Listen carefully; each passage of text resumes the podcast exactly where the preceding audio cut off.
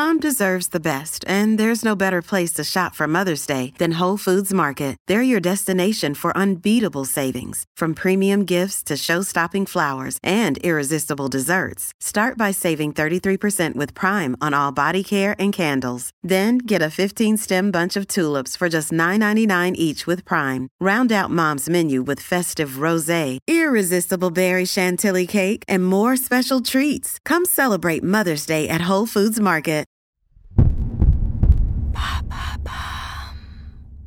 À quoi va ressembler l'agriculture de demain?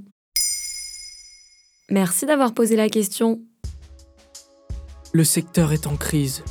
Le salon de l'agriculture s'est ouvert le 25 février 2023. Jusqu'au 5 mars, les visiteurs découvrent les innovations du secteur primaire. Mais les agriculteurs ne cachent pas leurs inquiétudes quant à l'évolution de leur profession, notamment dans la transition écologique. Le président de la République Emmanuel Macron avait déclaré le 25 février 2023 lors de sa venue vouloir trouver une alternative durable aux pesticides. Mais le malaise est plus profond. Selon le ministère de l'Agriculture en 2019, la balance commerciale française du secteur agricole est déficitaire. C'est une première depuis la Seconde Guerre mondiale. Quelles sont les problématiques auxquelles les agriculteurs français vont devoir faire face? D'abord, les producteurs sont de moins en moins nombreux. En effet, selon l'INSEE, il y a moins de 400 000 agriculteurs en 2022 en France. Ils représentent 1,5% du nombre d'emplois sur le territoire. En 1982, ils étaient 1 600 000, soit 7% du marché du travail. Ce manque de producteurs locaux, associé à une volonté des grandes surfaces de réaliser des économies, a entraîné une forte importation de produits agricoles. Selon une autre étude de l'INSEE, depuis les années 2000, la part d'importation de produits alimentaires a été multipliée par deux. Ils estiment qu'un cinquième de l'assiette des Français ne l'est pas.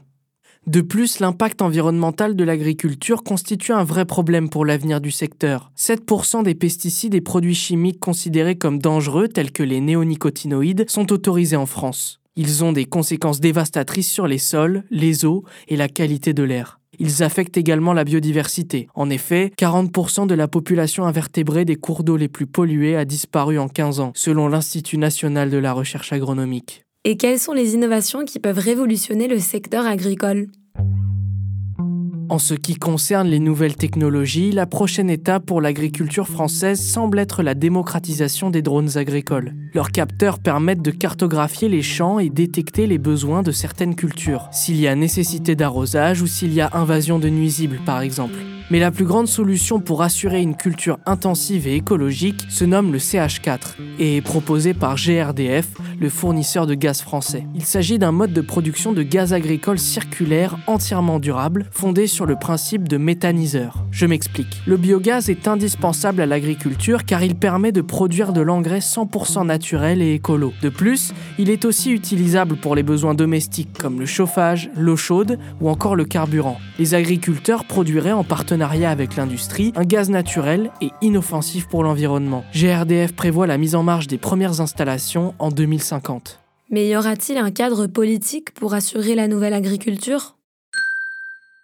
Il est difficile pour les États d'imposer des lois strictes concernant l'agriculture car les grandes entreprises du secteur ont tendance à imposer leurs règles. La transition vers une nouvelle agriculture représenterait un manque à gagner très important pour le pays. En effet, elle couvre encore aujourd'hui trois quarts des exploitations agricoles du territoire, selon l'INSEE en 2020. Cependant, une réforme de la politique agricole commune européenne entre en vigueur en 2027. Elle prévoit 10 mesures pour poser les fondations de l'agriculture du futur. L'Europe prévoit notamment 264 milliards d'euros d'aide financière aux agriculteurs pour les aider dans la transition écologique du secteur.